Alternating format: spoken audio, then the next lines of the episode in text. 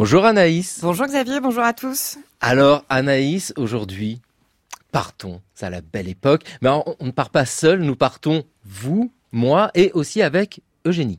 Effectivement, aujourd'hui je vous parle d'une inconnue des archives qui déchaîne les passions.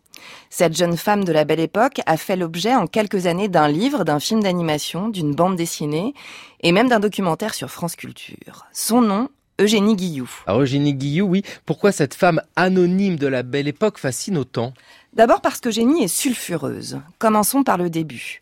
Avec Manon Bril, auteur d'un petit film d'animation sur notre héroïne, pour sa chaîne YouTube C'est une autre histoire. Il était une fois une jeune fille instruite et bien née.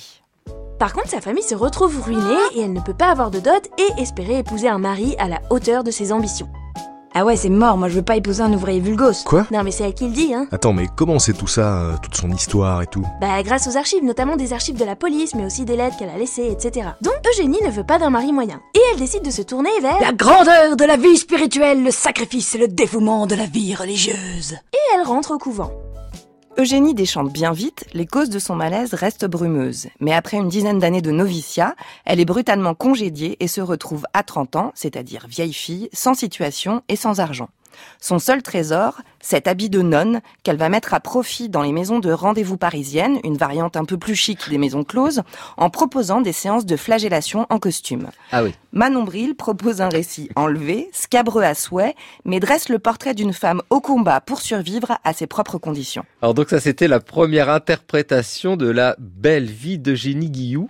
Ensuite, on aime Eugénie parce qu'on la connaît. Le premier à avoir débusqué son dossier aux archives de la police, c'est Daniel Grojnowski, qui a eu le bon goût de nous permettre de la en publiant ses correspondances avec la police.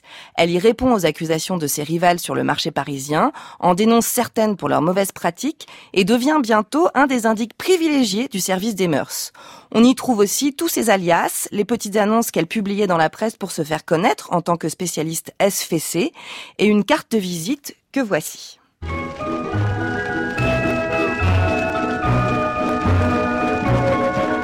Madame Lucie Raymond, élégant appartement et pied-à-terre meublé, chambre au mois et à la journée, visible de 2h à 7h, semaine, dimanche et fête.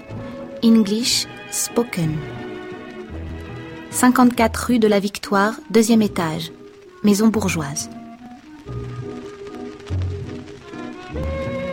Au dos de cette carte, une chambre bien garnie sera mise à titre gracieux à la disposition de Monsieur Lépine toutes les fois que la chose lui sera agréable. Enfin, pour Christophe Dabich et Jorge González, auteurs du roman graphique Mécanique du fouet, vie de Sainte Eugénie, c'est le mystère d'Eugénie qui nous lie à son histoire.